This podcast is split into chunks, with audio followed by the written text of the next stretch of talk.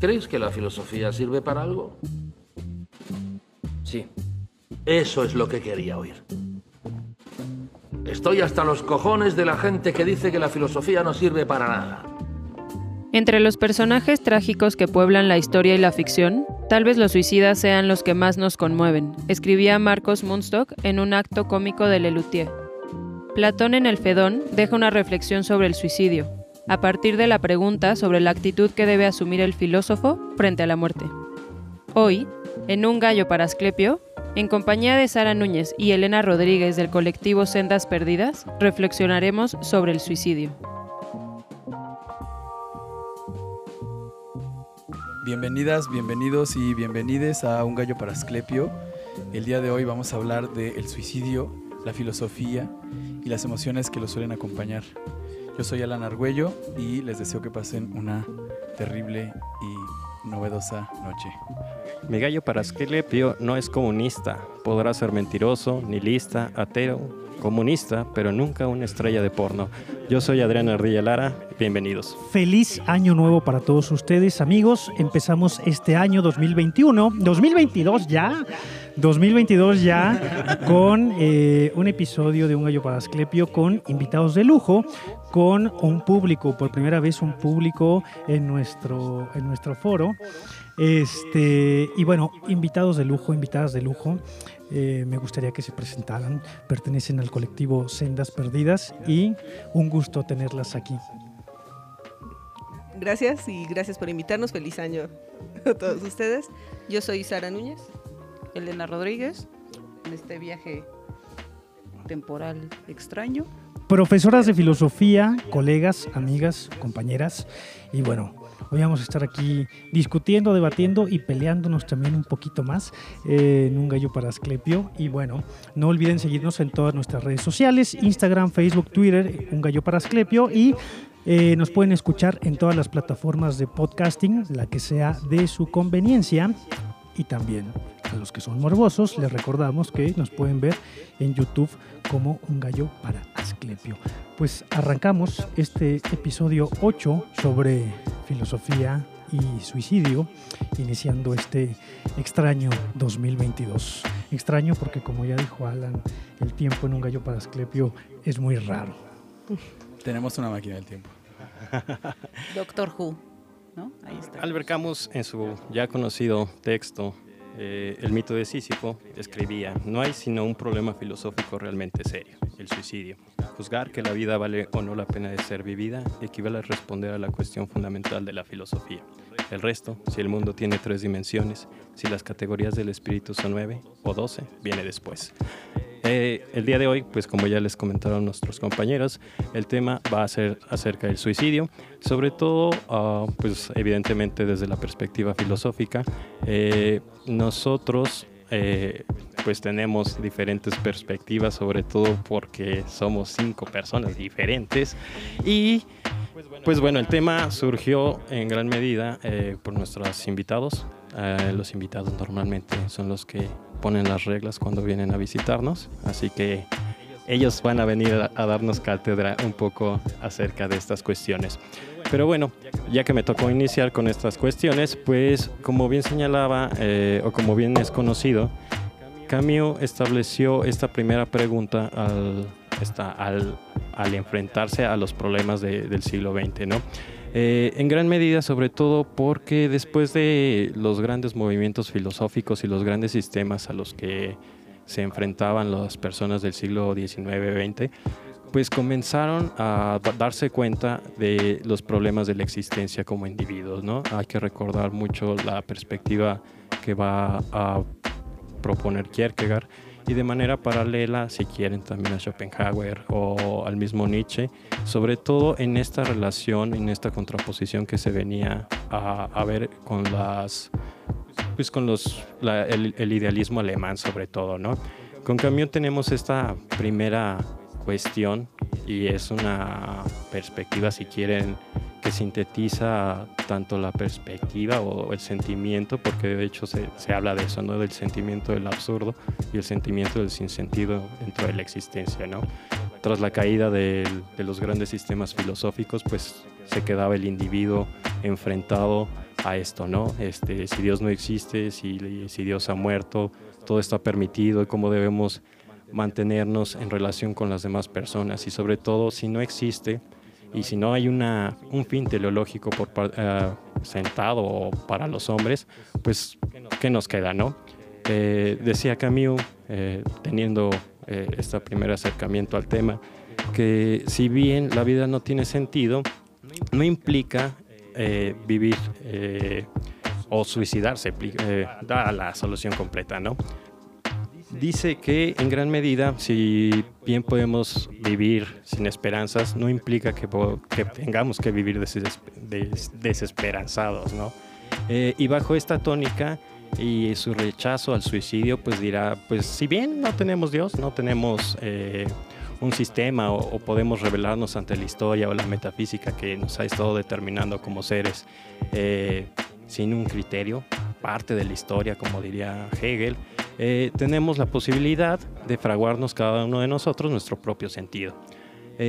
y sobre todo bajo esta cuestión, plantearse, superando el mismo nihilismo o la misma perspectiva del suicidio, diferentes eh, formas de, asumir la existencia, ¿no? Uno de, tres de ellos, por lo menos que va a estar planteando en el mito de Sísifo, pues es la, el, conquistador, que es uno de los primeros, ¿no? Eh, la persona que se va de viaje, que está trepando cerros y que ya habíamos hablado un poco en, en programas pasados, ¿no? Por otro lado está el, el que se convierte en, una, en un seguidor del teatro, una persona que hace teatro, el teatrero, el actor, porque de una forma u otra está viviendo diferentes vidas.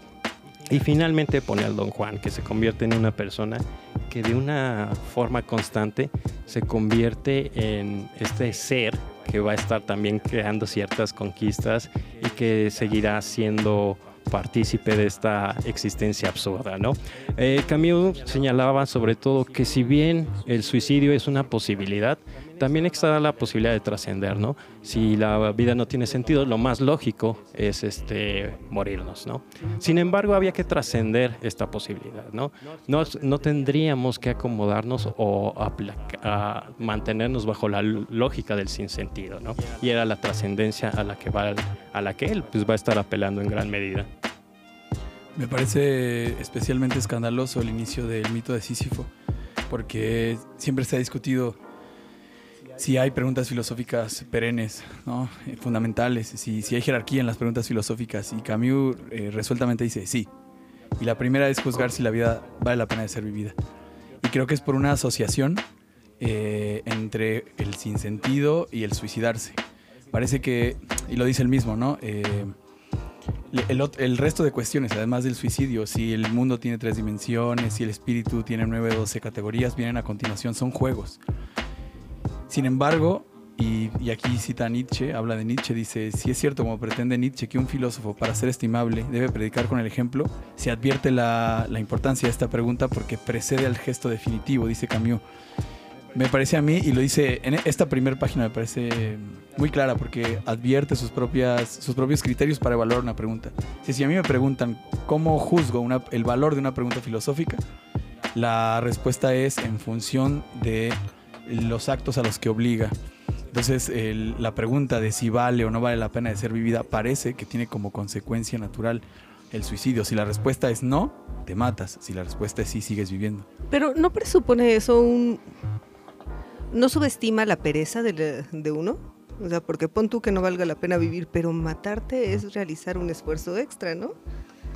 ¿Qué tal si nada más vives tristemente o vives asumiendo el suicidio? O sea, no estoy diciendo que se esté planteando al inicio, pero asumir el suicidio me parece como adjudicarte una mucho más energía de la que se tiene.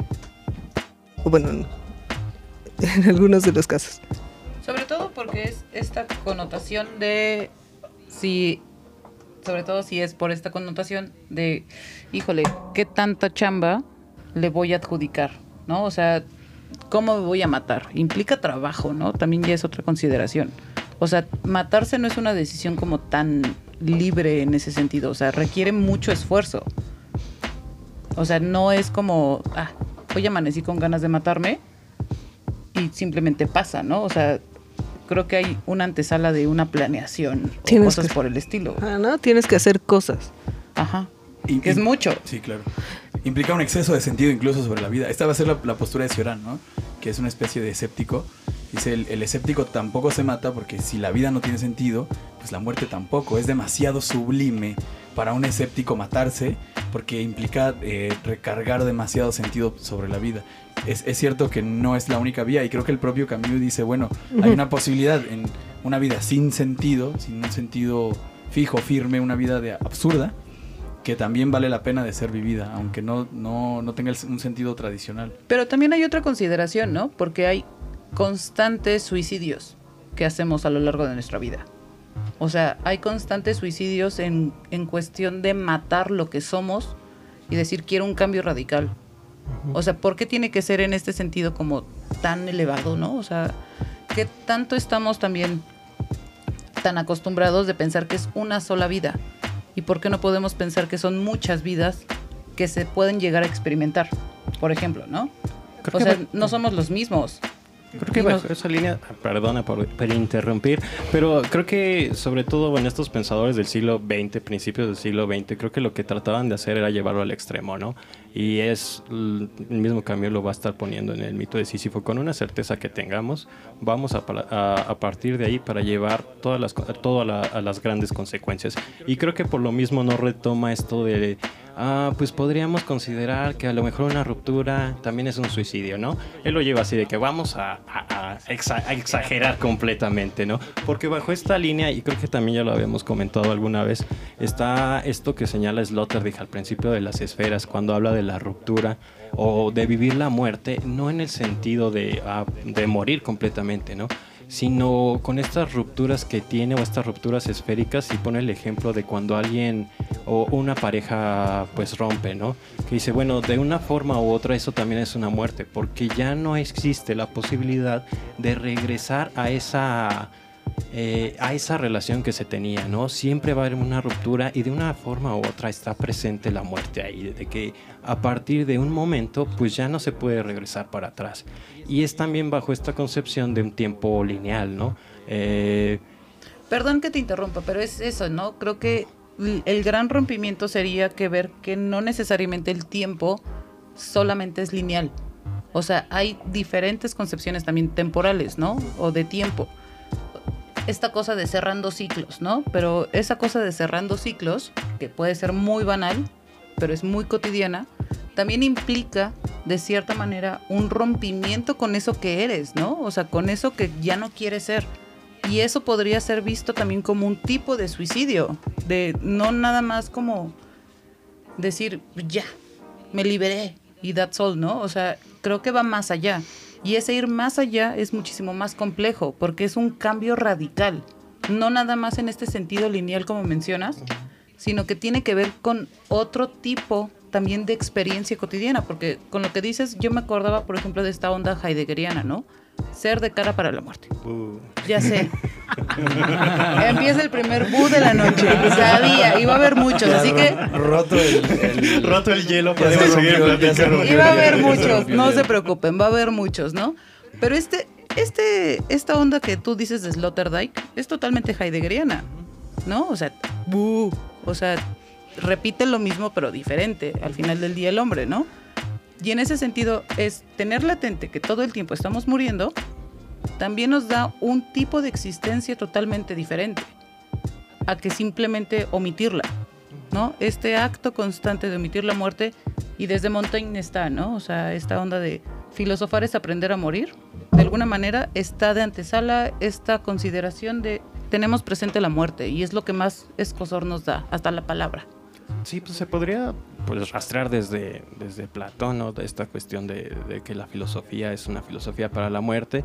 Eh, pero, por ejemplo, también me salta mucho esta, la perspectiva de Spinoza, ¿no? De que él mismo dice, es que no puede haber una filosofía para la muerte, tiene que ser una filosofía para la vida. O sea, dice, nadie filosofa después de la, La muerte. potencia, la potencia, ¿no? Y sí que convierte como, bueno, existe una posibilidad para morir, pero ah, tal vez a lo mejor es una nostalgia para una trascendencia posterior, ¿no? Yo sí soy mucho, muy reticente a, retomar estas posturas, porque de una forma, por ejemplo, con Platón decían que la trascendencia del alma, independientemente, ¿no? Por lo menos sabemos que está presente ahí, ¿no? Y que el Sócrates eh, buscaba por lo menos una trascendencia antes de este suicida, como lo estaban señalando ustedes antes de empezar. Eh, buscaba una, una trascendencia misma, por lo menos en espíritu, ¿no?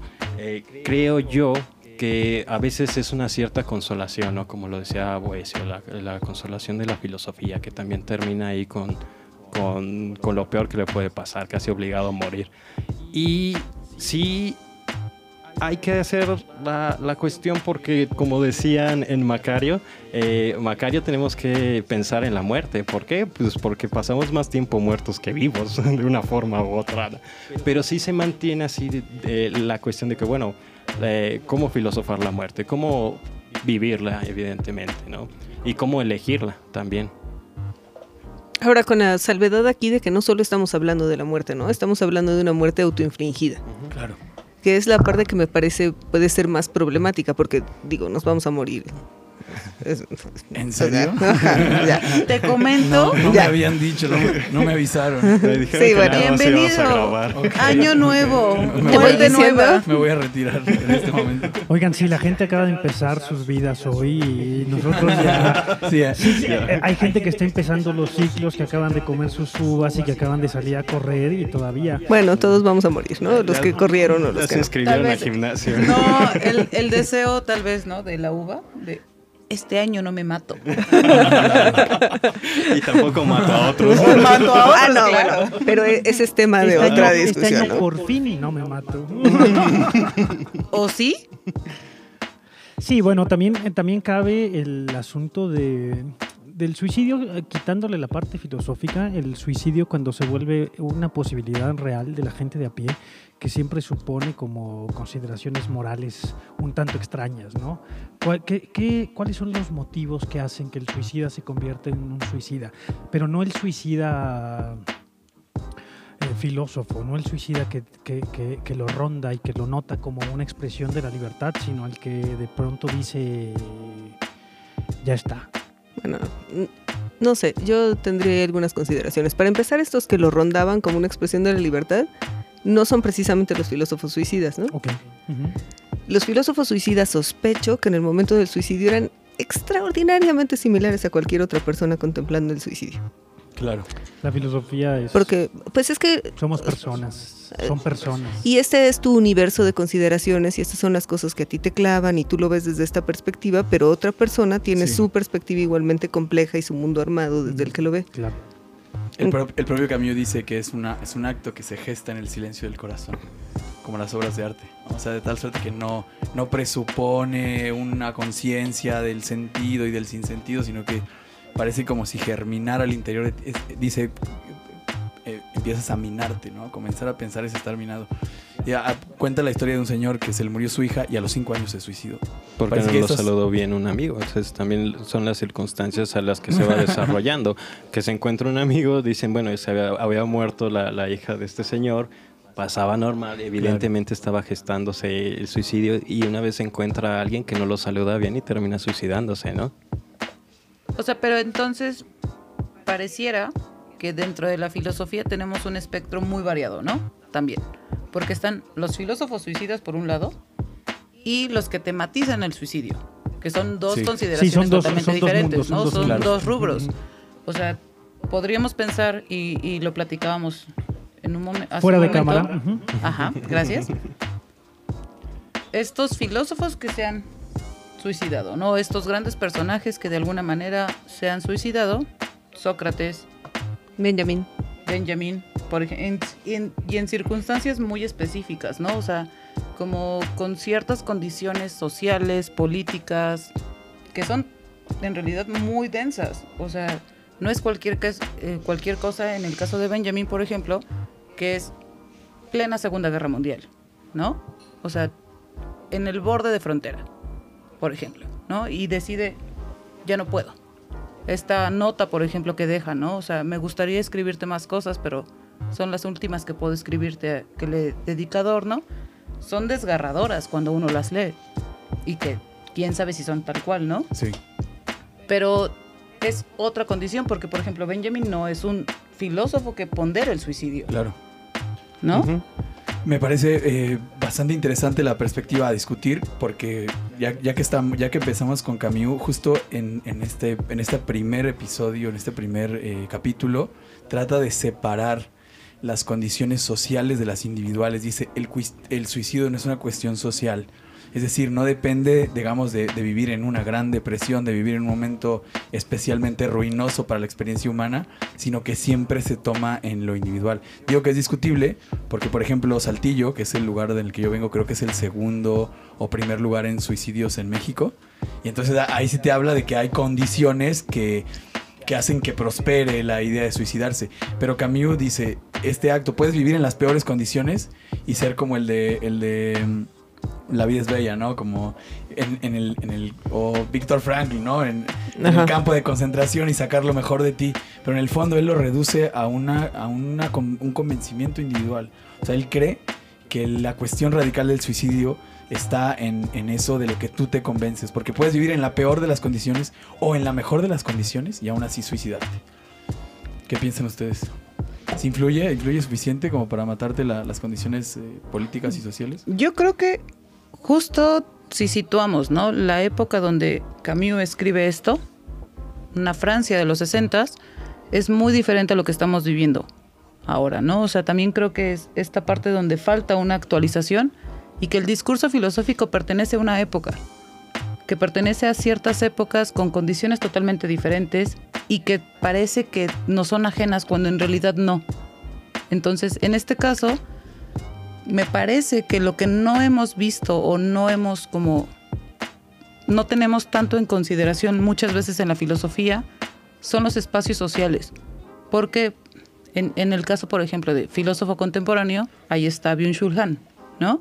Que nunca sé pronunciar, tú sabes. Era, es este, espérame. Han Byung, Han Al- Byung Son. Bueno, Ah, perdón.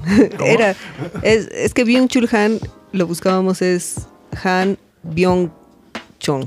Ok. o algo así, ¿no? El Han. Muy bien. Al final del día es El Han. Han.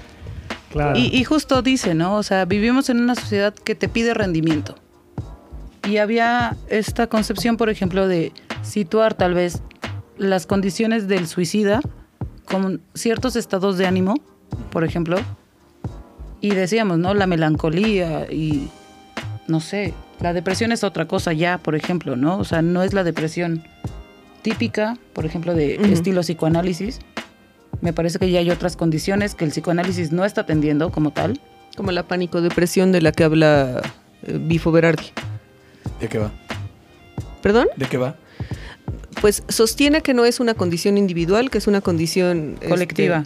colectiva y que está marcada tanto por el desarrollo de la farmacodependencia en los casos de depresión. Para empezar, dice que estamos situando dentro de la depresión enfermedades que no son depresivas, pero que las colocamos ahí como la angustia o, el pánico porque los antidepresivos funcionan mejor que los ansiolíticos en esos casos. Porque los antidepresivos son desinhibidores y los ansiolíticos al revés, ¿no? Funcionan como inhibidores. Y que esto provoca otras circunstancias, pero también está hablando de un exceso de eh, información y de una incapacidad de que nuestro de que captemos todo lo que se nos está diciendo y de que pongamos atención. Entonces, esto lo considera una enfermedad social producida por el semicapitalismo. Ok. Y desde ahí creo que hay un- unas consideraciones que neto me parece que luego se nos escapan, ¿no? O sea, ¿por qué no nos sabemos dentro de un sistema como es el capitalismo, y en este caso el semiocapitalismo, que es la, la consideración que da este bifo, o Han que pone esta sociedad del rendimiento, ¿no? No vivimos para autosuperarnos, sino para autoexplotarnos, que creo que es esta condición que nos lleva directo. ¿no? O sea, la gente se mata o la gente decide matarse porque no rinde, porque tiene este yo ideal que de plano nunca va a alcanzar. O sea, ¿dónde queda este sentido de realidad? Cuando todo lo virtual te pondera y te dice, tú supérate, tú haces esto, tú haces aquello, y cuando no se cumplen todas esas expectativas sociales Claro. o colectivas y que incluso las hacemos de alguna manera propias, ¿qué es lo que queda, no? O sea, y ahí es donde entra esta parte de cómo revitalizamos a Camus. ¿La vida vale la pena de vivirla o no? Y bajo estas condiciones que vivimos socialmente, creo que ya es todavía más pertinente la pregunta, ¿no? Sí, O sea, ¿de verdad quiero vivir ex- autoexplotándome toda la vida? sí. Se- segundo Bu de la noche, pero creo que creo que Sócrates eh, A mí me cae bien Sócrates. eh, A mí no. Yo creo que aper- yo creo que apertura eso, porque mm, en la apología le, le dan la posibilidad de huir. Y dicen, ya no filosofes. ¿Se acuerdan que en la apología, en su defensa, es irónico con, con el jurado? Eh, no pretende a- agradarle, sino simplemente decir la verdad. Y cuando le ofrecen eh, a él decir su propia condena, dice, bueno, pues un, un dracma, ¿no? O sea, un peso básicamente, porque pues yo me he gastado mi fortuna educando a la juventud. Y cuando le Claro. ofrecen la posibilidad de irse o de hacer otra cosa, ya no filosofes y ya eso es todo lo que queremos. Dice, no, es que si yo te dijera que para mí es mucho peor vivir así, vivir sin filosofar, no me entenderías. Y si te dijera que la vida sin examen no vale la pena de ser vivida, me entenderías aún menos. Me parece que abre la, pregunta de que tiene mucho que ver con el suicidio de ¿hay algo peor que morir? Y, y lo único peor que morir sería vivir en condiciones que a ti te parezcan que no merece la pena de seguir viviendo. Y para, y para Sócrates la condición era vivir sin filosofar a morir, prefiero morir. Y se puede considerar un, un suicidio el, el- la beberse la cicuta voluntariamente, ¿no? Y creo que ahí entra esta horrible palabra de supervivencia, ¿no? O sobrevivencia. O sea, ya no es vivencia como tal, es sobrevivir. Vivir precario, ¿no? Explotándome, este, abusando incluso de mis capacidades, que luego me Claro. sobrepasan. ¿O qué, no? O sea, ¿cuándo Ajá. se vive ahora? ¿O cómo se vive ahora? Sí. Porque todos estamos sobreviviendo Sí. de alguna manera, ¿no? Sí. Pero no estamos viviendo. Entonces creo que hay otra dimensión también ahí, ¿no? O sea, ¿qué implica vivir? Qué curioso, en, en- en la clínica, al, al modo de vida de, de una persona con una enfermedad crónico-degenerativa, le, le llaman sobrevida. Y comparan, por ejemplo, la sobrevida de un diabético a una persona con, con, con SIDA, Con VIH. con VIH, ajá, y, y bueno, esto, esto no lo- me lo dijeron en el Capacits. Este, vayan a checarse, por favor.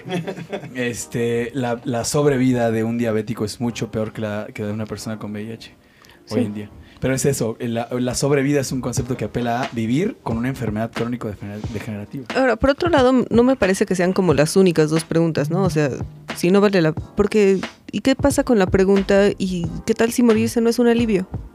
Ajá. ¿A qué te refieres? ¿A la, a la transvida? ¿A la...? Puede ser a la transvida, puede ser al hecho de que tienes que hacer un último esfuerzo al final de una vida miserable y dices, bueno, ya.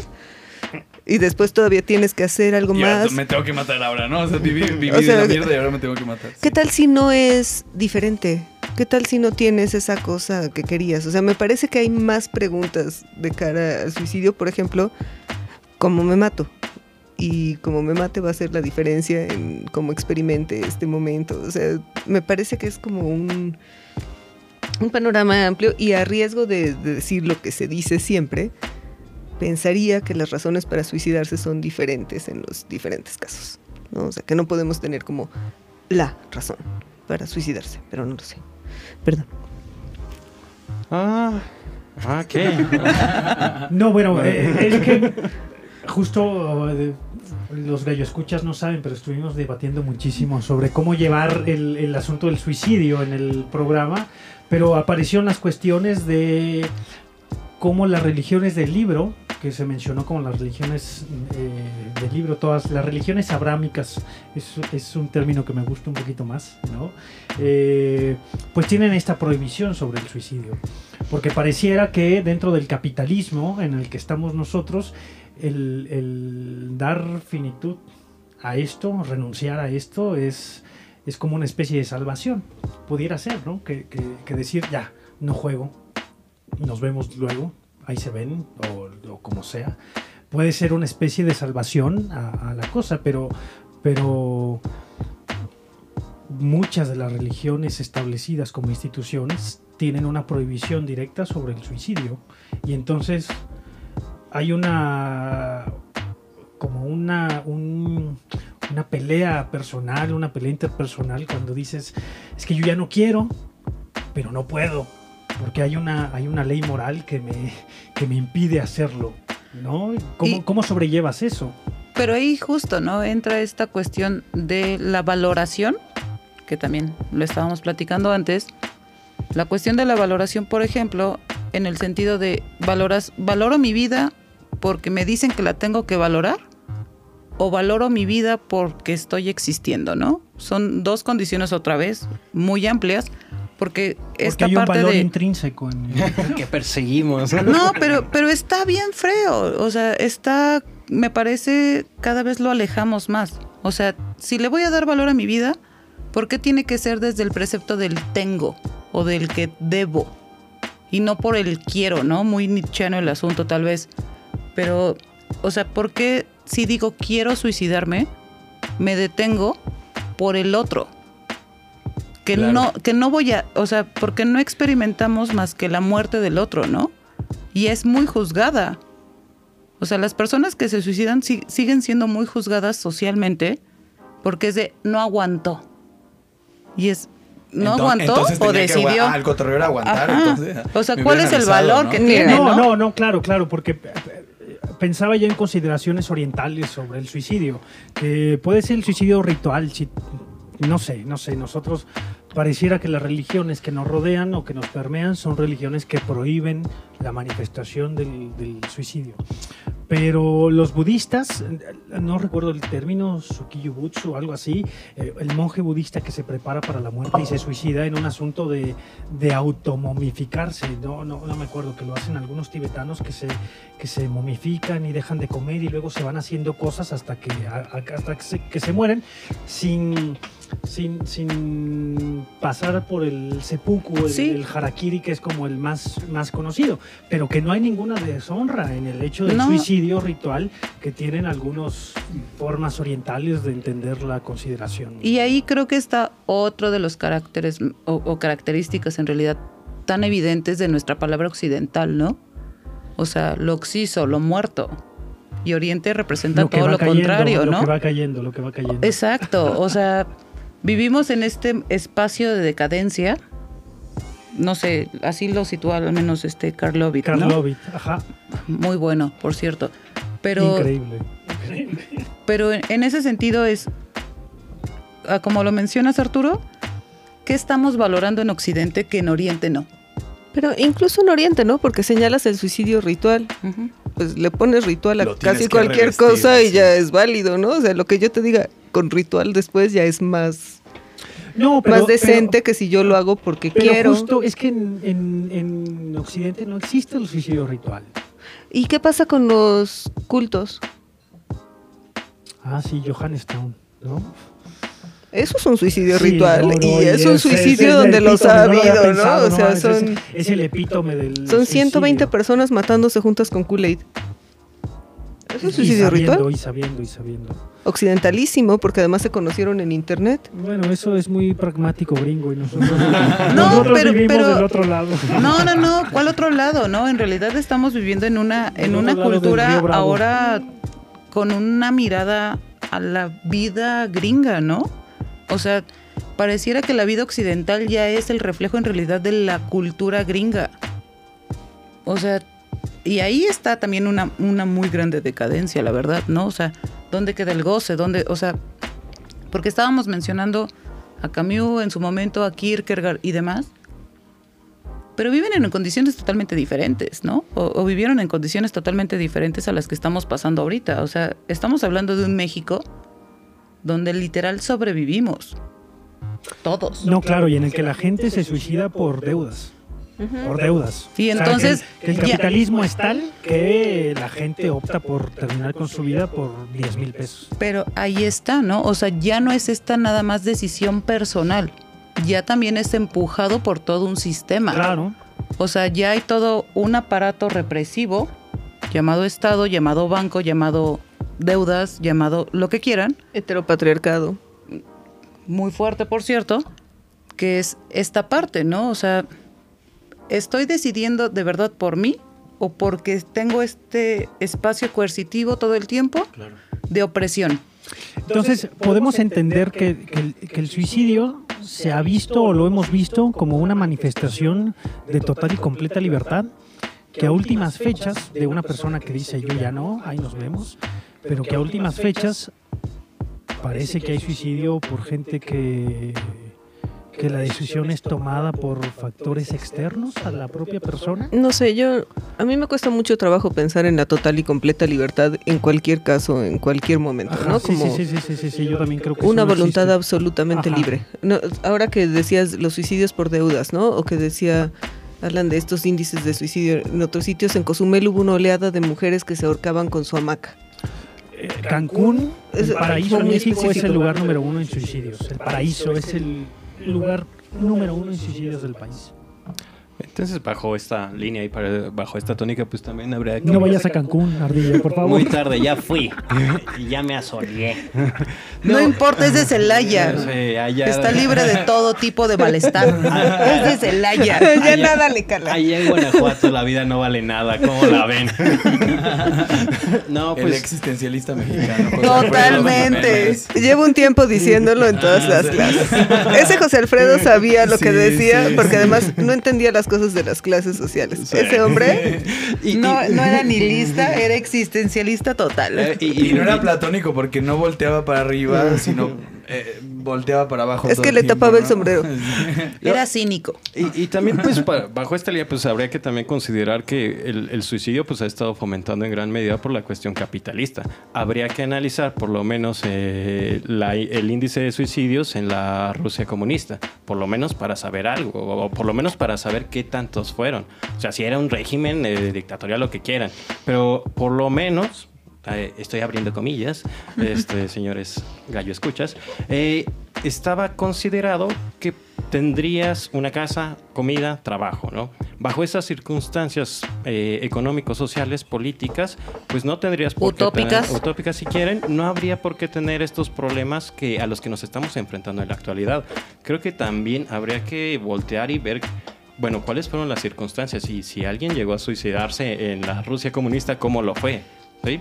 Para, pues para saber, de- bueno, nosotros nos estamos quedando, eh, nos, nos angustiamos por deudas y creo que una de las eh, cosas más representativas, por lo menos en estos meses, pues es esta cuestión de la serie de- del juego del calamar, ¿no? Que son un montón de personas que tienen deudas y que hacen, pues vénganse, vamos a jugar un jueguito y los vamos a estar matando, ¿no? Eso Como ya pasó, se llama capitalismo. Eso ya pasó. Eso está en 2021. Eso es como de octubre del 2021. Ubica, o sea, actualízate, por favor, Ardilla. Ya para ver Netflix, güey. Es que estoy hablando de, eh, del pasado. Ahorita. Es son- bonito, ¿no? Es bonito tener como un momento así. Es. Mira, ahí está el anhelo, la nostalgia que opera en nosotros.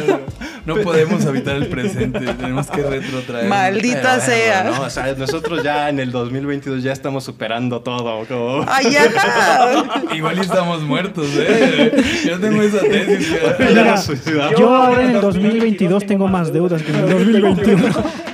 Pero ver también que a fin de cuentas es una cuestión, por lo menos los suicidios actuales son una cuestión capitalista, porque en gran parte pues son las redes sociales, ¿no? ¿Cuántas personas se han deprimido porque no tienen likes y terminan suicidándose? Todos estos O incluso los las transmisiones de. ¿no? Que, que no es cosa menor.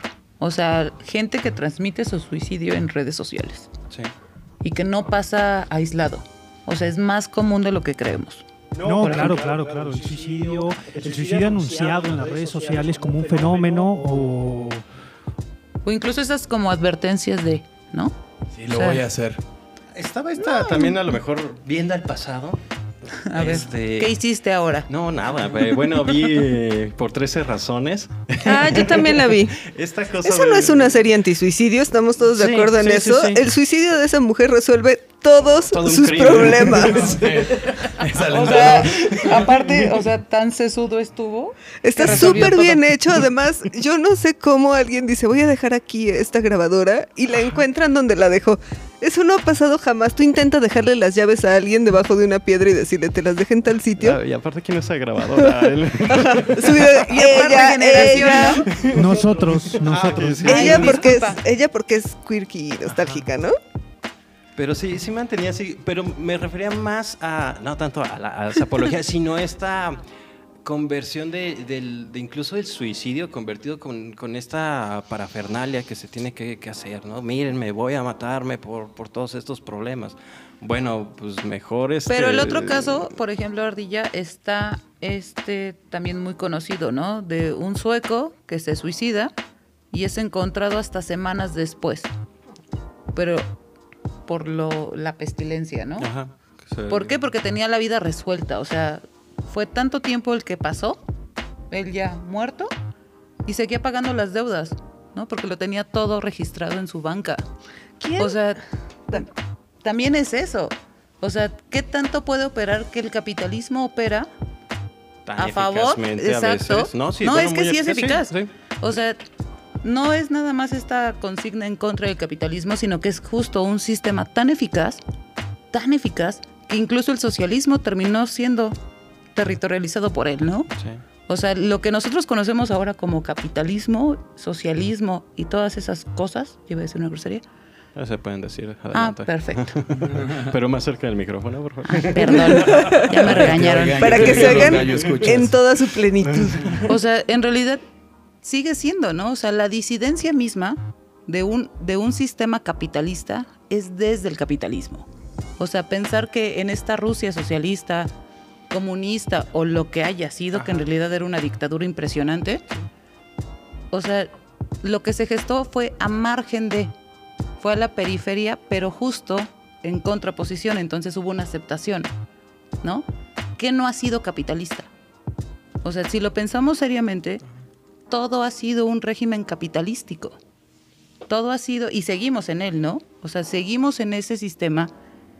Nos seguimos, no sé, les digo otra vez, este Han dice, vivimos en esta supuesta, supuesta o falsa libertad. En esta utópica libertad de yo me voy a superar, yo voy a hacer todo, yo voy a tener todo, yo todo, ¿no? Pero siempre es a futuro. Y en mi realidad es, mucha gente trabaja en call center, trabaja en esto y demás. Hay una filósofa argentina que de verdad, búsquenla, me parece muy interesante, Leonor Silvestri. Y una de sus consignas muy interesantes que, me- bueno, a mí me resultan muy interesantes es, sobre mi hambre mando yo. O sea, yo no me voy a pasar en el régimen capitalístico como tal, sino que yo ya decidí que sobre mi, sobre mi hambre voy a mandar yo. Si decido tener hambre, es mi decisión, pero no voy a operar como se supone que tiene que operar la condición de trabajo, porque en realidad eso es lo que nos limita la vida, ¿no? Eso es la supervivencia, la sobrevivencia, etcétera, etcétera, etcétera. Pero la sobrevida. ¿Y, y dónde decido, no? O sea, ¿puedo vivir muy a lo cínico, estoico o epicúreo con poco? ¿Por qué necesito tanto, no? ¿Y cuál es la exigencia social de tener tanto? O sea, ¿por qué nos vamos, y no nada más en la cuestión de los likes o cosas así, es en general. Pedimos abundancia, pedimos bienestar y no sabemos qué es. O sea, ¿cuándo vamos a llegar a un estado de bienestar? Neto. A mí que me planteen qué es eso, Ah, bueno, Y lo que se puede hacer es mover la definición para acá. pues sí, ¿no? Al viejo estilo de bienestar es esto. Ya estás, mana. Una cerveza frente a ti. Perfecto. Ya estás. O dos. O Depende. O debajo Depende del del asiento. caso. tres. O las underground. Son de claro. Creo que, creo que seguimos, corríjanme si, si es una lectura incorrecta, pero seguimos hablando del suicidio como un fracaso. Dice Camus en, la- los primeros, eh, en las primeras páginas de este texto del mito de Sísifo, matarse es en cierto, senti- en cierto sentido confesar. Es confesar que se ha sido sobrepasado por la vida o que no se la comprende. Es decir, cuando te matas es porque algo falló, o tenías deudas, o es el capitalismo, pero habrá un genuino acto de matarse que esté justificado, o sea, que no sea por respuesta al fracaso de la vida, o se podrá revalorizar la vida, porque también lo discutíamos eh, fuera de micrófonos, el que hay un, hay un presupuesto, hay un prejuicio de que la vida vale como un fin en sí mismo, de que la vida vale por su prolongación en el tiempo, y es algo, es un valor a través del cual vivimos, ¿no? Con el desarrollo de la medicina y el chiste es alargar la vida lo más que se pueda independientemente de la calidad. Pero habrá un genuino acto de suicidio que no implique una decepción de la vida. Pues no sé, pero tú mencionabas hace rato el suicidio de Sócrates, ¿no? A mí no me parece un acto de fracaso. De hecho, me parece un último gran chiste, ¿no? Se me hace como el último gran en tu cara de Sócrates. De hecho, incluso lo O de menciona, ¿no? Séneca, Si la muerte. Séneca. Ni- Sí, pero por ejemplo, en el caso de Sócrates es bien interesante porque hay, hay autores, me parece que es Sloterdijk, que dice, o sea, si Sócrates no se hubiera suicidado, Oh, sí. no hubiera trascendido. Claro. No hubiera sido cualquier hijo de vecina del Si griego. no se hubiera suicidado, Platón no le hubiera dedicado la veintena de diálogos que le dedicó. No hubiera tenido este. Platón se hubiese dedicado a la política, si no se hubiera. eh, su- eh, y si no hubiera conocido a Sócrates, se hubiera dedicado a la poesía. Sí, sí, sí. No sé, no sé si se ganaría en cualquiera de los dos escenarios imaginarios, ¿no? Yo creo que sí, si lo dicen con tanta seguridad. Ah, ¿Tú qué sabes? ¿Tú qué sabes? Porque- Somos porque- viajeros del tiempo. Ah, sí, cierto. sí. Se me olvidaba. Sí, perdónenme, se me olvidaba. Si esa gente habla así, yo les creo. No comprendí el tono, fue mi. Es que, acuérdate, mi este episodio del gallo es un una tardis. Eso, lo, eso ¿no? lo explica todo. Doctor Who, por favor, referencia, véanlo. Pero, incluso, ¿no? O sea, ¿qué pasa, en todo caso, cuando vemos estas muertes de personajes célebres, de filósofos, de lo que sea, hasta como proyectos? O sea, ¿qué, qué tan alejados estamos de nosotros mismos para proyectar hasta la muerte desde el otro? ¿No? O sea, en el sentido de que cuántos no idealizaron muchas veces a Sócrates, ¿no? Y su muerte como, ay, se murió por la polis casi, casi. Perdón, pero... murió por el Estado. Ah, saca. Exacto, ¿a Se quién, a, quién, ¿a quién le funciona ahora, no? O sea, ¿a quién le funciona ahora? O sea, son estas cuestiones que hasta volvemos como tan wow. Y perdón, pero era un pelado que no quería pagar todas las deudas que tenía también, hay que verlo así. O sea, seguía en un sistema capitalístico, si lo vemos así, ¿no? Uh, Pues sí, te acabo de arruinar la muerte de tu no, crush. no, no, dude. nunca me vas a arruinar la muerte. Tengo otras, tengo otros datos, tengo otras Ahora, lecturas. por otro lado, un día hay que explorar este asunto de tu.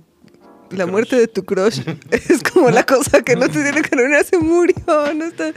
Mira, no lo que va a pasar- pero la muerte lo. No, Pero so- se murió, desde no la te muerte. preocupes. Eso, eso va a estar constante, se murió, ¿no? Eh, yo creo que, por ejemplo, ah, retomando la pregunta, esta cuestión de que un tendría que ser un suicidio lógico completamente, ¿no? Voy a llegar, voy a tomar, eh, voy a embriagarme hasta morir, voy a morir de eso. O voy a llegar a mi casa, voy a terminar los pendientes y voy a cortarme las vainas en la bañera. Eh, bajo esta tónica, yo mm, dudo que haya alguien que lo haga realmente. Porque como bien señala, ¿no? A fin de cuentas se trata de unas circunstancias. Eh, si bien puedes despertar, a ver, me gusta mucho un chiste que, está en Facebook que, le preguntan al paciente, eh, ¿cómo van este, los pensamientos negativos? Pues normal, Eh, ya casi no pienso en morir, ¿no? lo normal es no tener esos pensamientos, ¿no? Pero eso no es cierto, Pero- pero por bueno. eso es un chiste. es, es que habría que ver qué, tan, qué tantos, eh, todas las personas están encaminadas a lo mismo, ¿no? ¿Cuántas de las personas pueden llegar a preguntarse, eh, ¿qué pasaría si me muero? ¿Qué pasaría? ¿Cómo lo haría? Yo, eh, eh, incluso alguna vez, todos lo tenemos, ¿no? Este, yo dije, bueno, si alguna vez lo hiciera, compraría una pistola, pero si por lo menos tuviera para comprar una pistola, estaría pagando todas mis deudas. O sea, así que, que no hay problema. Viviendo otro, Bueno, otro día más. no, pero hay que ver qué tipo de pistola quería el señor, ¿no? Porque también, o sea, o sea, quiere una bazooka el dude, o O sea, si vas a morir, Para sea- asegurarse, ¿no? con estilo, ¿no? Bueno, bueno, bueno, en el asunto de chisme, si lo pones como una fantasía, ya sabemos que Adrián Ardilla Lara se compraría una pistola. ¿Qué harías tú, Elena? Si, si, si, si- si decidieras, si dijeras, ya, ahí nos vemos, gente. Pero aparte, qué rudo es este hombre, ¿no? Claro, claro. ¿Cómo te quieres morir? O sea, no La- sé. Lo abrió, lo abrió Adrián. No, sí, Yo- pero yo porque ese es. Haya, o sea, e- ese sí es el ser de cara a la muerte. idea. Es que también es la, es, la idea- es la cosa, ¿no? ¿Qué tanto vive la gente con estos pensamientos No, de yo- la muerte? Yo lo leí en Tom Sawyer, o sea, no era una cosa tragiquísima. Tom Sawyer planea su muerte para ver quién lo va a extrañar. O sea, dime qué. Esa es mi fantasía qué- de la primaria. O sea, no, pero dime, o sea, dime Tom qué Sawyer relato literato, primaria. o sea, qué, qué relato de literatura no implica también un acercamiento a la muerte. ¿No? O sea, Romeo en y el- Julieta. O sea, en el sentido...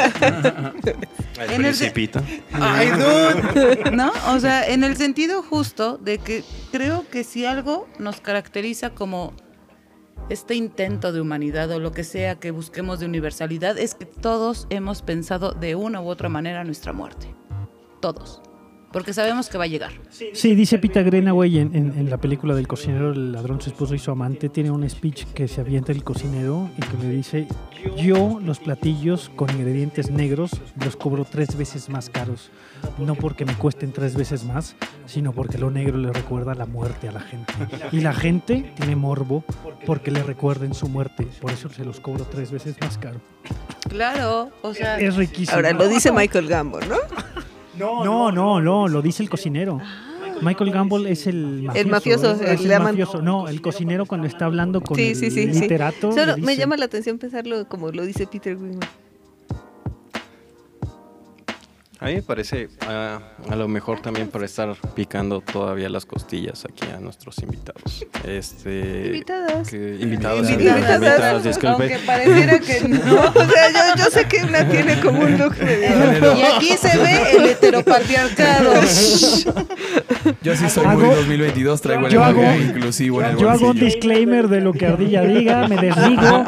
Sus opiniones son su responsabilidad. No sé. Primero pregunta los adjetivos y luego te diriges a las personas que están frente a nosotros. Bueno, Y aparte es un podcast educativo, señores. podcast educativo sobre el suicidio. Y aparte nos conocemos desde hace 20 Ya años. sé, no, ya. Bueno, independientemente, este, Sí, voy a con mi idea. sí. A ver, continúa. No, estaba acordado también de esta perspectiva de Schopenhauer acerca del suicidio. No, no hay nadie más pesimista que Schopenhauer y termina rechazando el suicidio porque dice, es que si te llegas a suicidar es el triunfo de la misma voluntad. ¿Qué tienes que hacer? Rebelarte ante la voluntad, ir en contra de la misma, porque también sería, y aquí lo, lo retoma mucho el mismo Camus, sería mantener eh, o tener o aceptar este sinsentido y seguir la lógica del absurdo del mundo. Yo tengo una lectura completamente opuesta a la que Yo acabas también. de decir. No. Y te la voy a citar, güey. Discúlpame, güey. Y me encantó luego, luego la reacción de No, de, que- ¡No! Justo dijo lo contrario. Ahí te va. Y abro, abro cita, ¿no? Eh, en el mundo como voluntad y representación, dice Schopenhauer, lejos de ser una negación de la voluntad, el suicidio es un fenómeno de la más fuerte afirmación de la voluntad. Pues la esencia de la negación es que no se detesta el sufrimiento, sino los goces de la vida. El suicida quiere la vida y solo se halla descontento de las condiciones en las cuales se encuentra. Por eso, al destruir el fenómeno individual, no renuncia en modo alguno a la voluntad de vivir, sino tan solo a la vida. Él quiere la vida, el suicida quiere la vida, pero quiere una existencia y una afirmación sin trabas, sin trabas del cuerpo. Pero el entrelazamiento de las circunstancias no se lo permite y ello le, origina un enorme sufrimiento. Es decir, para Schopenhauer el suicidio es una afirmación de la vida, es una negación de, la de mi vida, pero es porque yo niego mi vida porque yo No, quisiera Pero con, una mira, vida. pero, No, pero estoy con de acuerdo, yo- una trascendencia, ¿no? O sea, No, no, no, no, no, yo estoy de acuerdo, yo estoy de acuerdo. Yo no lo conocía. Con Schopenhauer. No, no. Estoy de acuerdo con el filósofo canónico del tema. No, no, yo no conocía, pero ahora que lo escuchaba, me parece que el suicida no se suicida por renunciar a la vida, sino que se suicida por las condiciones de vida. A mí me parece Por- que ese hombre nunca ha estado deprimido en su vida. Sí, tan nunca lo estuvo. No, no, no, sí. Pero no, yo, yo también creo que es una persona muy feliz. en esta línea, por ejemplo, ahorita con la cita que tienes, es que es la cuestión de la voluntad. No estás negando, la, sino que estás permitiendo que la voluntad, esto Opere. que opere, evidentemente. Cuando llegas a negar el suicidio, evidentemente estás limitando la misma voluntad. O sea, ahí es una cuestión, eh, perdona, interpretativa, creo yo, porque estaba justamente platicando con, con un amigo schopenhaueriano y le preguntaban esto, ¿por qué no, se, por qué no afirmaba la- el suicidio? Dice, es que la voluntad es eso, ¿no? Dejar que la voluntad triunfe completamente. Y aquí está... perdón, Está, eh, perdón, pero está bien chafa, ¿no? O ¿Qué sea, cosa? Esto de dejar que la voluntad triunfe. Pues es como no es dejar que No, la no, no, voluntad a no, pero es triunfar. por eso, donde está súper chafa si seguimos No si estás aludiendo- deprimido. O sea, pero seguimos aludiendo a estas consideraciones trascendentales. ¿Cuál voluntad? La voluntad de matarse, No, ¿no? es Por que- lo menos. Me encanta El porque, a ver, acto- ¿qué tenemos dos, tenemos dos conversaciones al mismo Bienvenidos tiempo. a nuestro caos. Ok, por, por partes. A ver. A ver, No, no. ¿cómo, cómo? Es que, Estaban acá. Bueno, me Me, pa- me parece que esto Lucha, antecede lucha a lo fuera de cámara nos Adelante, vemos, adelante. Ardilla. Este, Afuera nos vemos. Pues es que, por ejemplo, para, tanto para Schopenhauer como Hegel, como para estos idealistas, evidentemente había algo que limitaba o que movía el espíritu de la historia. Negarlo, pues es como que negar el espíritu del tiempo. O sea, tenían esa creencia por Y lo mismo. ahora, o sea, si justo ya nos movemos bajo la consigna de Dios ha muerto y todas estas monsergas, o sea, ¿y ahora? O sea, ¿cuál es esa trascendencia? ¿Qué, qué sería eso trascendental? A lo cual estamos deteniéndonos a leer a Schopenhauer, por ejemplo. Ah, bueno, yo, yo, yo, yo hice la aclaración de que iba a citar a Schopenhauer para picarle las costillas. Así que funcionó. Sí se dijo, se, se aclaró, Yo hice la Se aclaración. Se les advirtió, No, o sea, se les cumplió. Porque es esta parte, Sí, ¿no? O sea, en, en este caso ahora es, a ver, Alan, o sea, ¿qué es esta noción trascendental que tú consideras voluntad hoy en día? ¿No? Esta voluntad schopenhaueriana, ¿cómo lo, lo visual, lo- o sea, lo- cómo la tienes visualizada hoy? Porque es un contexto totalmente diferente. Sí, pero, pero Schopenhauer no hablaba Ay, de contextos. no, no, no, Se hablaba de una voluntad manifiesta en, en todo lo que hay. Es decir, si, si me fuerzas a interpretarlo, te diría que el hecho de que, como dice Cioran, yo respiro por prejuicio. O sea, sigo aquí con o por morde o por encima de mi voluntad. No decido seguir vivo al día siguiente. Hay algo que se manifiesta en mí que trasciende mis ideas de vivir o de no vivir, que es abrir los ojos a las 8 de la mañana con este horario de obrero que tengo y, y sentir hambre y empezar a comer. La manifestación de la voluntad como algo que no depende de mí, que no depende ni de mis ideas ni de mis, ni de mis posiciones respecto a la inmanencia o la trascendencia. Y está súper chafa, ¿no? La voluntad de vivir se manifestaría en mí aun si no tuviera conciencia. Ahora, si te levantas a las 8 de la mañana, tu horario de obrero está súper Ah, fresa. soy un obrero burgués. Sí, no. regresamos a la parte que capitalística horrible. Bueno, No, hay gente pero que por despierta ejemplo- antes, no, así sí. que... No, por eso. O sea, ¿qué, qué tan chafa puede...? No, pero bueno. en No, fin. Sí. Este, no, en el sentido sobre todo de que uno de los grandes alumnos de Schopenhauer va a ser este Philip Mailander, ¿no?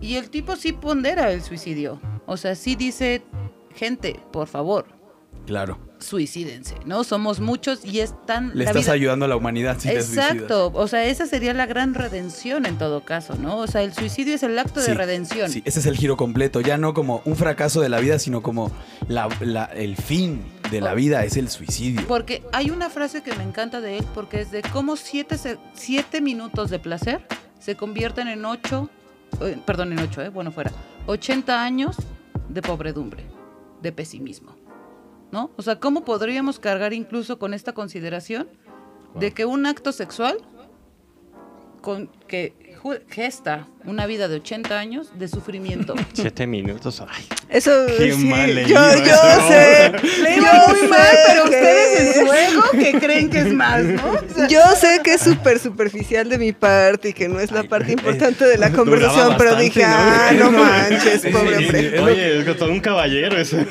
Siete Por lo menos minutos. ocho minutos y medio, ¿no? O sea, Dura más que el promedio. Mira, se, se acaban de balconear sí, sí. por de una manera u otra. Deja eso, o sea, ya cada vez es más como... El ego masculino aquí el ánimo está de todo lo que ya da. es cada vez más como...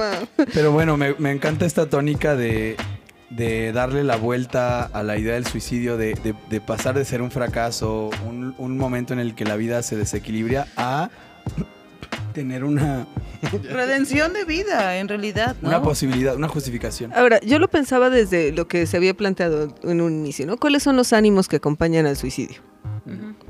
Y pensando en la depresión, pensando en la melancolía, sí la voluntad, sí neta es el triunfo de la voluntad, porque son estados en los que justamente lo que desaparece es la voluntad. Pero es que tú misma lo dijiste, se requiere una tremenda voluntad para agarrar y aventarte del Se requiere un esfuerzo. ¿Y no es sé si una... No, no creo. A ver, Se requiere, se requiere o un accidente, distinguirlos conceptualmente. Define. ¡Boom! Diferencia entre voluntad y esfuerzo. ¿Un accidente a lo aristotélico? No, no, no. Uy, no, Un ver, accidente en el sentido de caerte del balcón. O sea, yo estoy pensando en un accidente, Ah, que- accidente, Ah, no sea un suicidio, sino una muerte accidental, ¿no? O te acercas mucho, o, haces es estas cosas ver. en las que bebes demasiado, o dejas prendido el gas que no requiere demasiado esfuerzo. O sea, sí hay un momento de decisión que me parece que no todo mundo atraviesa, que evidentemente no todo mundo atraviesa. Yo lo vincularía más con la pereza, pero eso a lo mejor es personal y ahora me estoy dando cuenta. Sí. No vamos a entrar en eso porque, bueno, es el terreno. Nada de detalles Pero- personales por ahora. sí. Por ahora. Pero creo que hay una, una parte del proceso en el que se contempla el suicidio, en el que justo lo que se pierde es el deseo. El deseo de cualquier cosa, la voluntad de cualquier cosa, también la intención de cualquier cosa en el que estás disuelto. Y en ese momento en el que estás disuelto, efectivamente enfrentas el absurdo y hay gente que toma la decisión de ir más allá. Hay mucha gente que en ese momento dice, pero es mucho trabajo y quién sabe si me sienta mejor.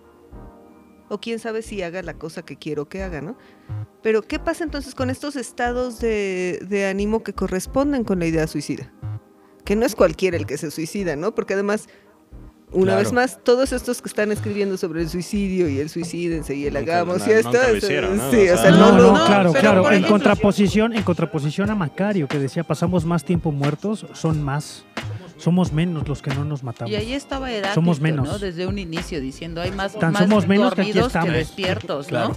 O sea, y en ese sentido es muy fuerte porque cuánta gente quiere hacerlo, desea hacerlo, pero se detiene por el otro. No, y eso está, por ejemplo, también este Jaspers hablaba un poco del sufrimiento. Lo estábamos revisando hace unos meses. Y no era el sufrimiento nada más personal, porque eh, habla sobre principalmente ta- tanto de la muerte, que evidentemente lo, va a estar tomando de, de Heidegger. Cuarto, "Bú". No, Oye. nada de Buda Heidegger. No, ay, por favor, en el momento en que dije Heidegger, yo sí, yo estoy. Ah, sí, ok, vale. Está grabado. Pensé que había sido él. Está se, se grabado. acaba de aplicar un autobú. Bu. Sí, pero también hablaba de esta cuestión del sufrimiento que, que- que están padeciendo las personas. Ah, dentro de las reflexiones que teníamos dentro de- del grupo, era de que, bueno, uno puede padecer, pero también puede ser el que produce esa, esa angustia a la otra persona. Y es aquí donde también las cuestiones éticas y morales tienen que estar presentes dentro de estos actos eh, libres, entre comillas también, sobre la cuestión de, de decidir morir o infringir algún, alguna tragedia a alguna persona, ¿no? Eh, pues bajo esto. Mira, justo ahorita que mencionas la tragedia a otra persona, te cito a su filósofo pop, ¿no? A Nietzsche. ya nos escuchaste.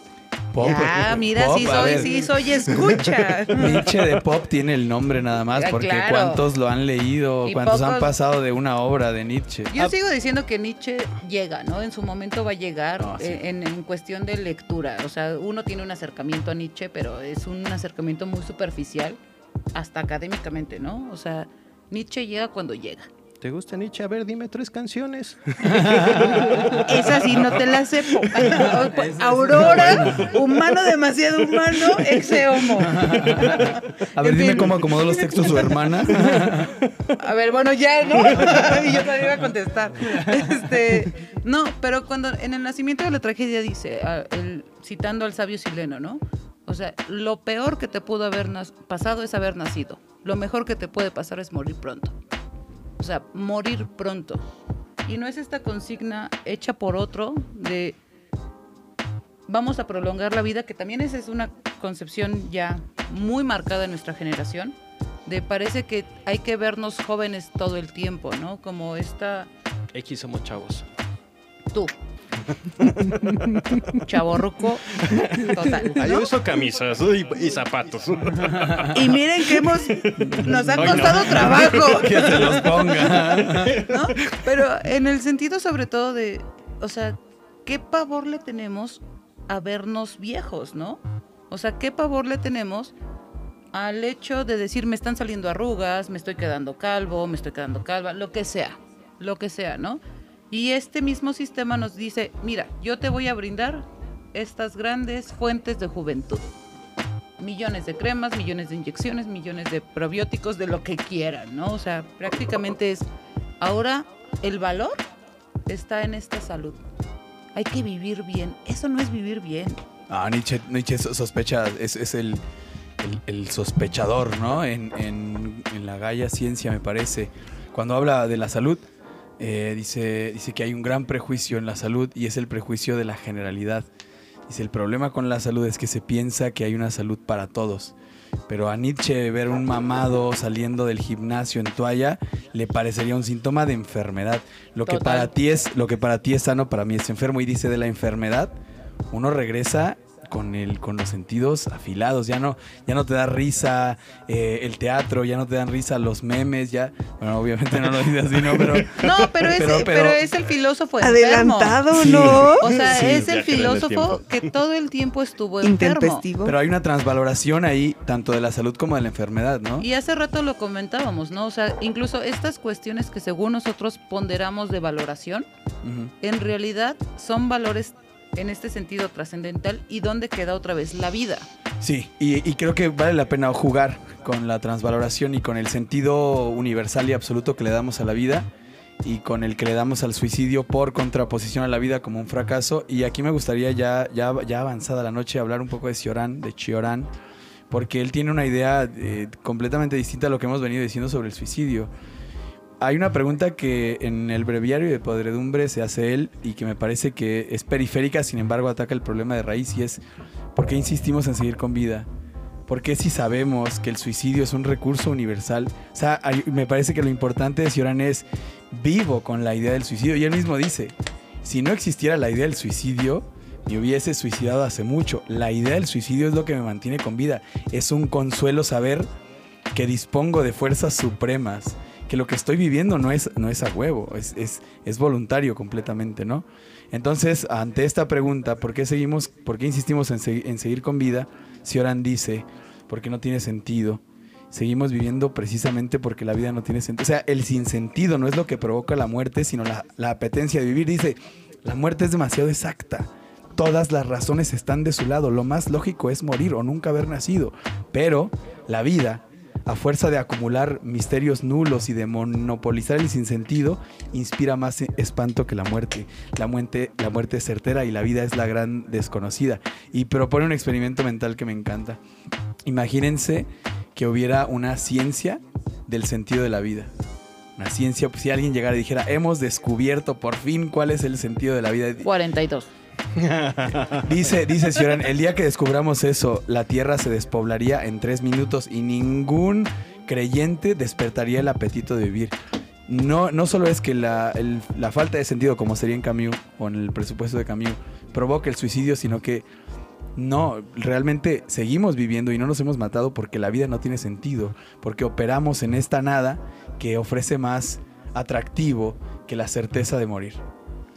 Y en ese sentido, sentidos, hablando de sentidos. Sentido y sentido, claro. Siempre, ¿no? Malditos filósofos. Sentidos opuestos. Siempre. Pero- ¿Te acuerdas?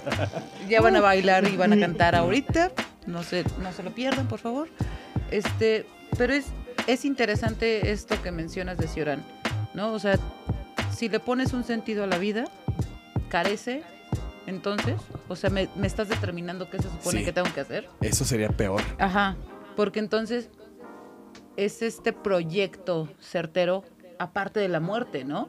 Sí. Entonces Sí, ahí ya sí. está la paranoia total. Y dan muchas O sea, ganas de morir. Si te dicen pero- hay un único sentido en la vida, dices, vamos. pero dime si no lo hemos tenido de manera cotidiana. ¿Por qué? Porque te dicen, es que tienes que crecer, tienes que estudiar, tienes que trabajar, tienes que tener una familia, tienes, o sea, dude, nos ponen un montón de sentidos todo el tiempo, ¿no? Nos están determinando incluso el camino. ¿Y cuál es el camino a seguir? Claro. Pese que esté de la fregada. O sea, lo vivieron de la fregada y es, yo lo viví, Te toca. te toca. Pero siempre fracasa ese destino, ¿no? Como dice Camus, lunes, martes, miércoles y un jueves los decorados se derrumban. El papel tapiz se cae de la pared y por más que hayas vivido con un sentido predeterminado, yo creo que todos tienen crisis existenciales. Yo Por estaba- más que vivan así de, de conformidad a los sentidos heredados. Yo estaba viendo, por ejemplo, lo hermoso que es una gotera. No una si gotera vives en la en el casa. centro. No, no, no, no, pero, pero genuinamente, ¿no? Una gotera es hermosa. yo no estoy 30 diciendo. Eh, bueno, a ver, Ardilla, no vivo en tu casa. El No, no, el aquí sí. debe ser Si sublime. voltean, al, si voltean al techo de este estudio, no era así hace un mes. Ya ven, o sea, Está romantizando la Claro. precariedad. Pero a ver, tiempo, pero es justo, ¿no? ¿Por qué no dejamos que las cosas caigan? ¿Por Sí, qué no dejamos sí. que las cosas Sí. se destruyan? O sea, ¿por qué queremos tener este sentido de permanencia total? ¿No? Y yo creo que también es esta parte del- de la plática en general sobre el suicidio, la muerte, o no sé ya de qué estamos hablando, pero que creo que tiene todo a colación.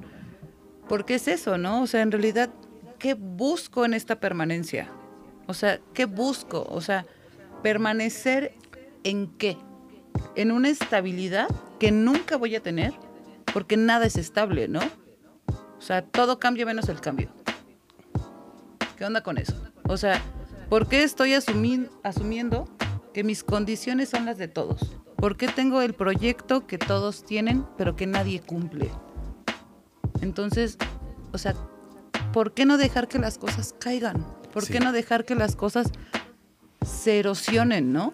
O sea, ahí está también esta cuestión de la erosión del tiempo, la erosión del eros, la, o sea, ya no hay deseo, no, porque todo es tan fácil, tan efímero, tan rápido, que ¿dónde queda el dejar que las cosas caigan? ¿Sabes qué? Más allá No, de no, ello, claro. ¿por qué nos... ¿Por qué pensar que vamos a detener que caigan? Claro. Porque las No, no, cosas claro. van a caer.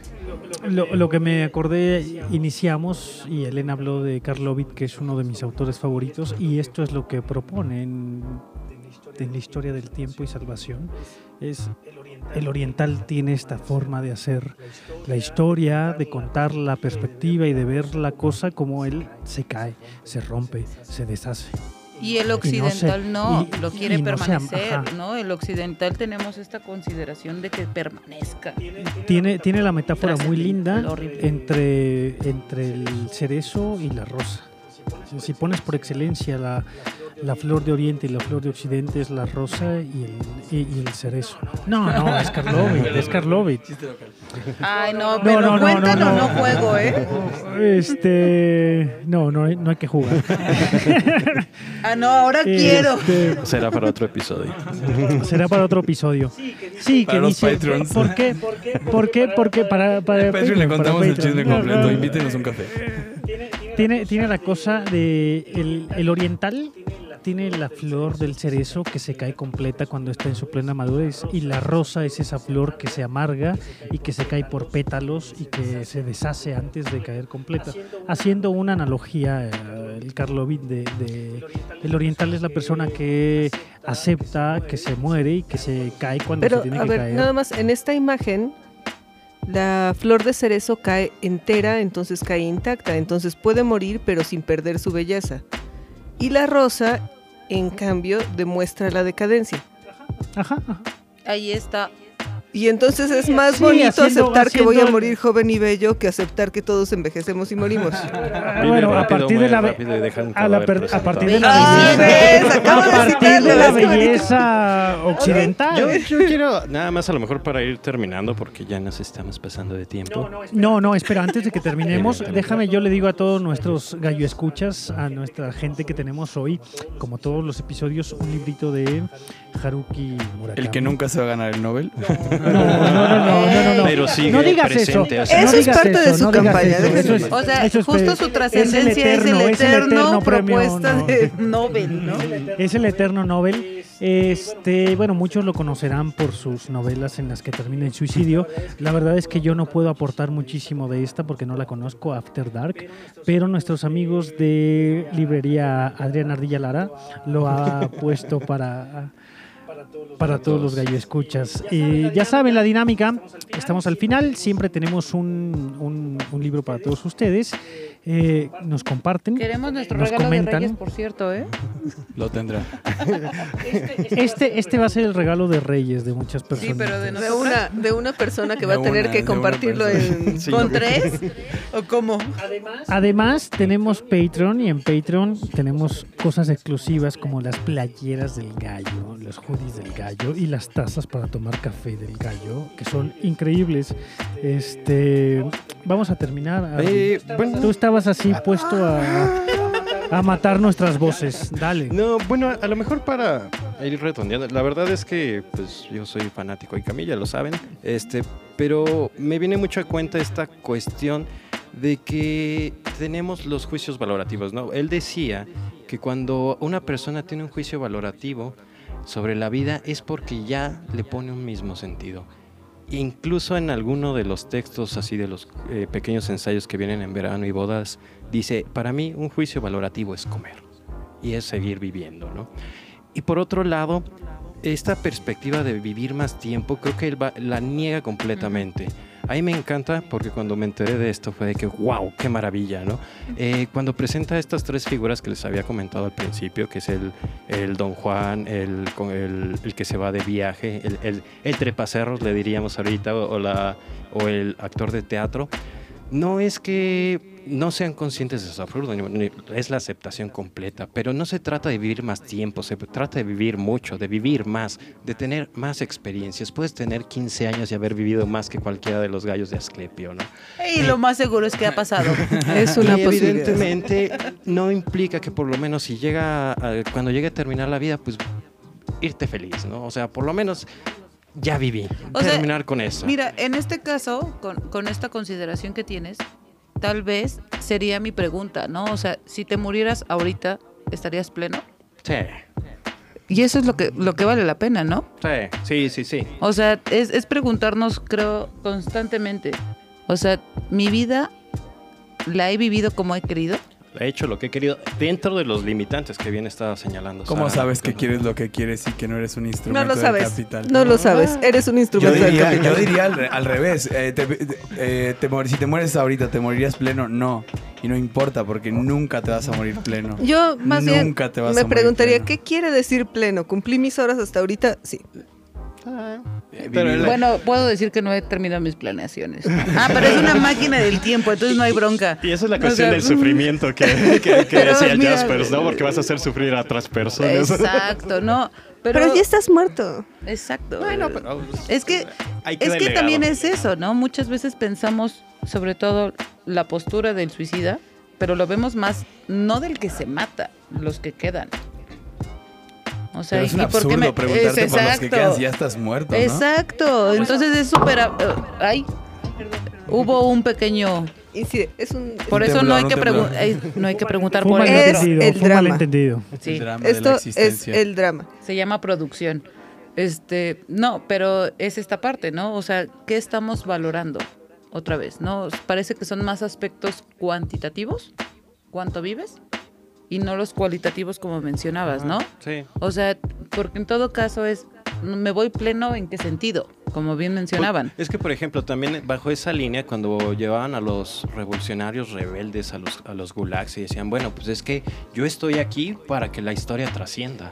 Es- pero era parte de la creencia de, uno- de ellos mismos, ¿no? También eh, Pero ¿qué pasa con la sociedad que es tan solipsista, tan narcisa como la de hoy? No, pues es eso, más bien que, que el Estado se apropia o la vida misma se apropia de una narrativa y que tú te vuelves parte de eso. Y no hay ninguna posibilidad de decir no, yo no. Creo que este capítulo va a salir en el mentado Blue Monday. y esperemos, por favor, que hagan lo que hagan. Citando a Kierkegaard, no hagan lo que hagan, te vas a Te arrepentir. arrepentirás. Te vas a La frase del oráculo. arrepentirás. Yo quisiera cior- ciorrar con Ciorán. Cierra, cierra. Cerrar con Ciorán, este, con dos cosas. Uno, cuando se pregunta, que me encanta porque le interesa más la idea del suicidio que el propio suicidio, ¿no? Dice, si todos, si la razón desautoriza el apetito de vivir, si, si, si, si pensando llegamos a la conclusión de que lo mejor es nunca haber nacido, sino atravesar cuanto antes las puertas del inframundo, ¿por qué? ¿Por qué si es un acto tan claro y tan simple? ¿Por qué no nos hemos matado? La primera respuesta es por miedo, ¿no? Pero Ciorán dice, es porque la vida no tiene sentido otra vez. Si la, na- si la razón desautoriza el apetito de vivir, la nada que prolonga los, actos es de una fuerza superior a cualquier absoluto. Lo que hace que estemos aquí es que los sentidos nunca... Hay una, hay una barrera, digamos, entre las expectativas, entre los sentidos heredados y la materialización. El contacto con la vida es, es decepcionante porque nunca, el deseo nunca Hay una barrera entre el deseo y la satisfacción. O sea, cumplir el objeto de deseo no implica necesariamente una satisfacción. Y hay una, hay una entrevista que le hacen a Cioran en Conversaciones, que lo edita Tusquets, donde le preguntan en la sala, una persona de la sala le pregunta, ¿qué piensa usted del suicidio? Y dice lo siguiente, lo hermoso del suicidio es que es una decisión. Es muy halagador en el fondo poder suprimirse. El propio suicidio es un acto extraordinario. El del suicidio es un pensamiento que ayuda a vivir. Esta es mi teoría. Y me disculpo por citarme. No yo, sino Cioran, ¿no? Eh, he dicho que sin la idea del suicidio me habría matado desde siempre. ¿Qué quiero decir? Que la vida es soportable tan solo con la idea de que podemos abandonarla cuando queramos. Depende de nuestra voluntad. Este pensamiento, en lugar de ser desvitalizador, es un pensamiento exaltante. No necesitamos matarnos, necesitamos saber que podemos matarnos. Y cierra con lo siguiente, dice, es necesario incluso que se le diga a los niños, YouTube, cancélanos, es necesario incluso que se le diga a los niños en la escuela, mirad, no os desesperéis, podéis mataros cuando queráis. Y la gente se ríe, pero es verdad. No por ello se matará la gente, no por ello habrá más suicidio. Esto es una idea re- realmente revolucionaria. Tú le puedes decir a los niños, hijo, te puedes matar cuando tú quieras y eso no va a aumentar el número de suicidios, sino simplemente te va a hacer más consciente de que dispones de recursos supremos para quitarte la vida y que si sigues aquí, como decía Camus, esa pregunta de si, si sigo aquí, la materialización, el, el hecho efectual de que sigo vivo es haber respondido a la pregunta, ¿vale la pena vivir? Es una afirmación, como dicen los cristianos, ¿no? De seguir vivo, seguir respirando, es un decir todavía no. Todavía no. Yo, citando a Cioran, para concluir, está en, en este de El inconveniente de haber nacido, ¿no? O sea, me encanta cómo comienza el libro. El problema no es la muerte, es haber nacido. O sea, el problema no está en matarnos, es en haber nacido. Antinatalista. Totalmente. Ahí me conoces, pero bueno. O- no sé si tú quieres. Ah, no, no sé si tengo que dar una conclusión. No, no, este, nada. no Este se es tu maten. programa, Sara. Seguimos Este, vivos. No se maten. Esa es una bonita consideración. mátense, no pasa nada. Este, este programa no fue una incitación explícita al suicidio. Suicidio No malo, apología, suicidio malo, no, lo hagan. apología. Cada uno de ustedes tomará la decisión que desee tomar en un momento determinado de sus vidas. Espero que sea la mejor. Y espero que vea esto como Mm. tal cual, una plática de cinco pelados que no sabemos qué estamos diciendo. Porque, entre otras cosas, ninguno de nosotros se ha suicidado. Todavía no. Es una exploración Aún. filosófica del De pie y O bueno, ¿quién? fuerte. eh, no sé, ya es el 2022. ¿Quién Y voy a pagar mis deudas saliendo. O no. Y bueno, este, como siempre, amigos, nos pueden encontrar en todas sus plataformas de podcasting favorito: iBox, Himalaya, SoundCloud, eh, Spotify. Pero Spotify no tiene chiste, nos escuchamos con mejor calidad en iBox. Escuchen Este, escuchen iBox. Y, y bueno, si nos quieren ver, si quieren conocer a eh, nuestras amigas, colegas, compañeras Sara Núñez y Elena Rodríguez de Sendas Perdidas, nos pueden ver en, en YouTube. Eh, Sara Núñez y Elena Rodríguez pertenecen a un colectivo, el colectivo Sendas Perdidas. Me gustaría, antes de terminar el programa, que nos platicasen dos segunditos. ¿Qué pasa con el colectivo Sendas Perdidas? ¿En qué estamos? ¿Dónde los podemos encontrar? ¿Dónde los podemos ver? ¿Y dónde podemos inscribirnos a sus cursos? Yo te iba a decir, no nos hemos matado. Pero es muy prematuro. Pero eh, otra vez máquina del tiempo absurda, ¿no? Como personas vivas que somos, les podemos señalar. Hola, estoy vivo. No lo duden. Sí, sí, ambas.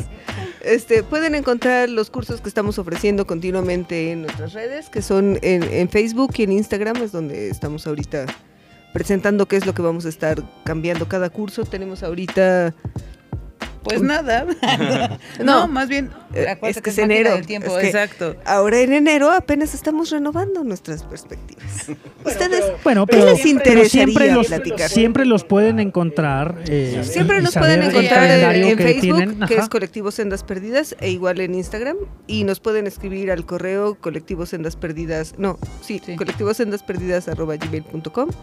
Y en Facebook estamos como Sendas Perdidas Colectivo. Porque Facebook no nos quiere y nos canceló una, ¿no?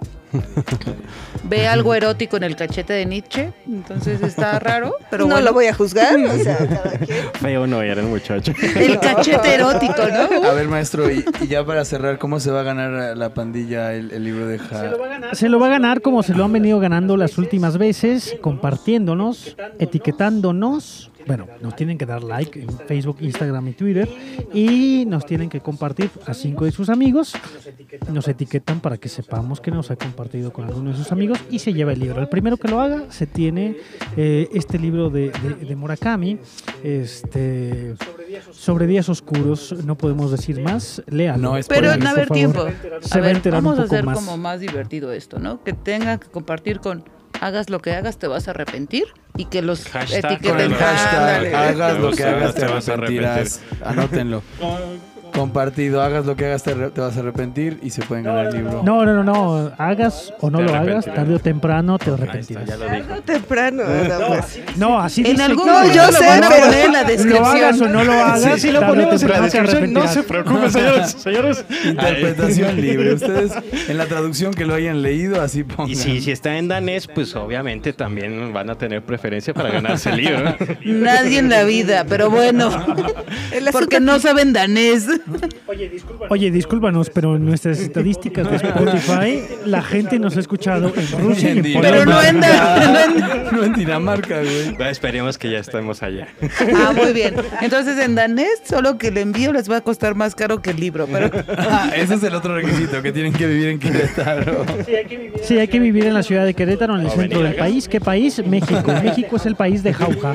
Y además de que México es el país de Jauja, para nuestros amigos de Patreon tenemos eh, regalos exclusivos que, que, que no se venden, que no se cobran, que son para aquellos que nos invitan la cerveza que estamos compartiendo con nuestras amigas de Sendas Perdidas, tazas, pines, stickers, libros exclusivos, adelantos de nuestros episodios. Nos pueden encontrar en Patreon como Un Gallo para Asclepio y tienen preferencia y regalitos mamalones. Y como dijo ese gran suicida en el siglo tercero, cuarto antes de Cristo, No te olvides, Critón, que, le debemos un gallo para Asclepio.